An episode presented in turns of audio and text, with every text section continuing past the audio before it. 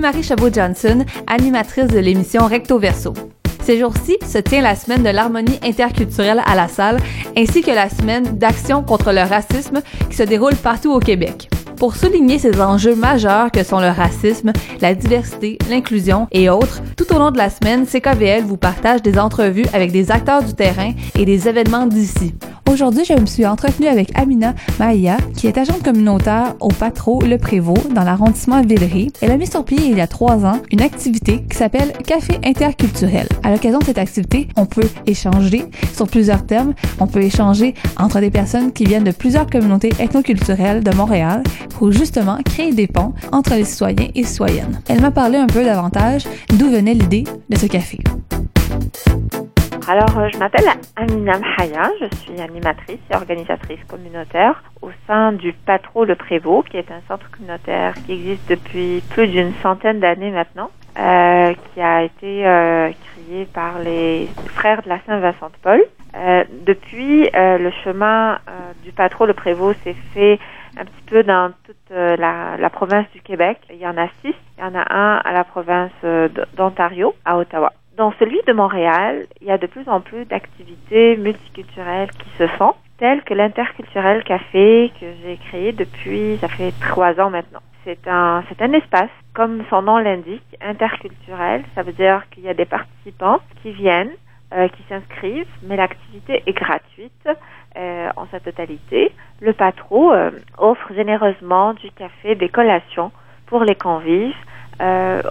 Euh, autour de ce café, on discute différents sujets euh, d'actualité, euh, des sujets qui concernent toutes les communautés, peu importe l'origine, et des sujets euh, sur sur le sur les malaises qu'on peut avoir dans la société ou des problématiques telles que le racisme ou de la ségrégation. OK. Donc, ça donne un bon esprit d'ensemble euh, de qu'est-ce que c'est le café interculturel.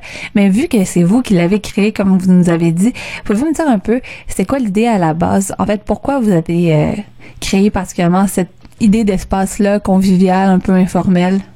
Ben, je pense que le fait que je sois moi-même immigrante, euh, algérienne d'origine, donc euh, ça m'a poussé un petit peu à, à et j'habitais dans le quartier où se trouve le patron Le Prévost, qui est dans le quartier de Villeray. Euh, je, je, remarque à travers euh, mes tâches de tous les jours dans mon travail qu'il y a de plus en plus d'immigrants qui s'installent dans le quartier et ils ont j'ai aussi un autre service qui s'appelle Écoute et Référence. À travers ce service-là, qui est aussi gratuit, euh, de plus en plus d'immigrants de, de, expriment le besoin d'avoir un espace d'expression libre pour partager leur vécu, leurs difficultés d'intégration et euh, leur expérience, faire tout simplement le deuil de l'immigrant, comme on l'appelle.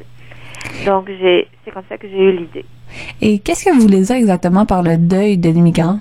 Ah ben, ça, ça prend tout un sujet. Ça, il, y a tout, il y a même des livres qui sont écrits euh, sur ça. Donc, on réglera pas la question en, en quelques temps, mais juste pour nous donner un peu les grandes lignes, parce que c'est la première fois, je vous avouerai, que j'entends cette expression. Ah ben, le deuil de l'immigrant. Quand on part de son pays d'origine et on décide de refaire et de rebâtir toute une euh, à partir de zéro, ou presque, dans un pays étranger, dans la culture est différente, tout est différent. Euh, ça, au début, on est, quand on est dans son pays, on est prêt, euh, on veut le faire. Si on a choisi d'immigrer, parce qu'il y a différentes façons euh, d'immigration, il y a aussi des gens qui sont obligés de partir de leur pays, tels que les réfugiés. Mais là, je parle spécialement des immigrants euh, parce qu'ils ont fait le choix de venir ici et une fois qu'ils s'établissent, euh, la première année, je, je, vais vous dire que c'est les trois premiers mois qui sont les plus difficiles pour eux parce qu'on réalise l'ampleur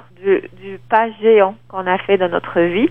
Et là, il y a des remords qui sortent peu euh, du fait qu'on a laissé sa famille, euh, on se sent un petit peu abandonné, délaissé, on a de la difficulté à, à communiquer avec les gens ici du pays euh, d'accueil et on réalise que il y a comme un deuil qui doit se faire parce que c'est comme si on a perdu le pays d'où on vient. Même si c'est pas la réalité, mais ça se vit chaque jour. On est perdu un petit peu finalement dans, dans ces mélanges-là, finalement, entre qui on, où on était et où on est en, en, en ce moment-là.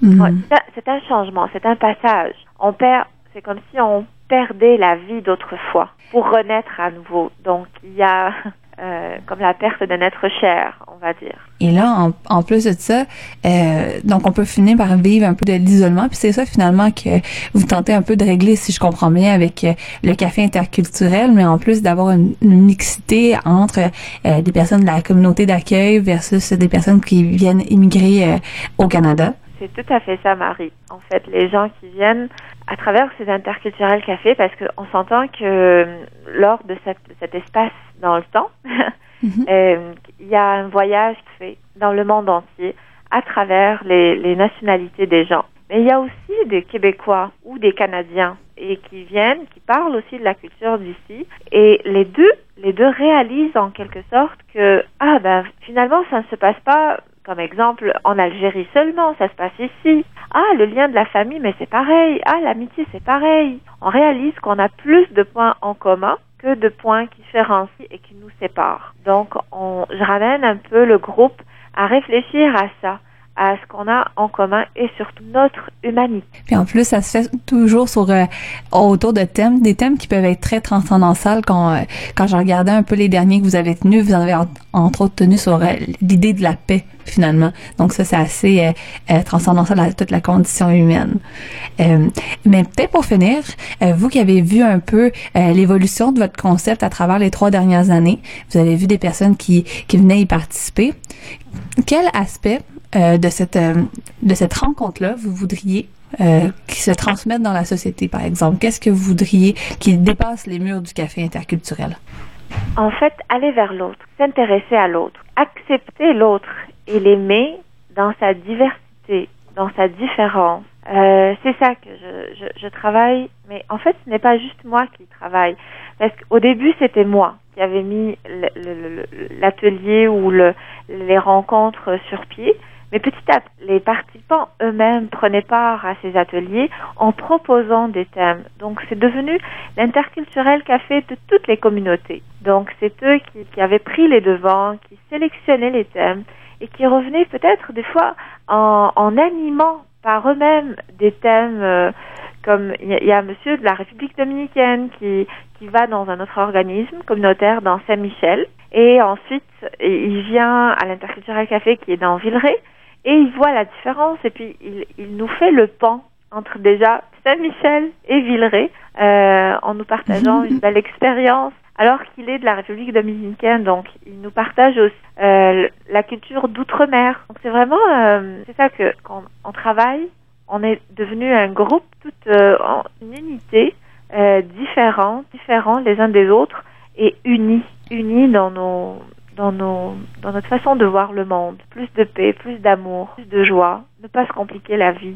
Voilà. C'est des beaux souhaits, c'est des souhaits qu'on on souhaite en général pour tous hein, et toutes.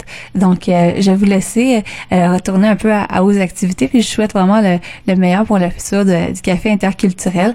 D'ailleurs, d'ailleurs, j'en profite pour savoir, est-ce qu'il y en a des euh, prévus prochainement? Oui, ça va continuer dans pour la session du printemps.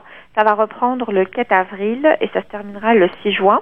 Euh, ça tombe bien parce que ça va avoir lieu avec les journées du monde. Donc euh, on aura des journées spécifiques euh, Haïti, République dominicaine encore une fois, euh, et les Amérindiens. C'est une c'est une nation à laquelle on s'intéresse de plus de plus près.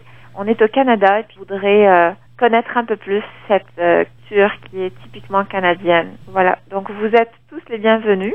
Et les, la période d'inscription est ouverte en ce moment. Je dis inscription, sachant que c'est gratuit. Voilà. Ah ben merci. On partagera l'invitation euh, à nos auditeurs et auditrices euh, aussi à travers euh, nos réseaux sociaux. Est-ce que je peux donner l'adresse du patron Le Prévost? Bien sûr. Alors, ça se passe au 73 55 Christophe Colombe et les inscriptions euh, sont déjà en cours. Euh, le métro le plus proche, c'est Jean Talon. Euh, aussi, je voudrais dire, si vous avez besoin de plus d'informations, vous pouvez toujours m'appeler au 514-273-535, poste de 150, parce qu'il y a énormément de services euh, très intéressants et ils peuvent être gratuits euh, pour différentes communautés. Le patron est très accueillant et chaleureux et on vous attend.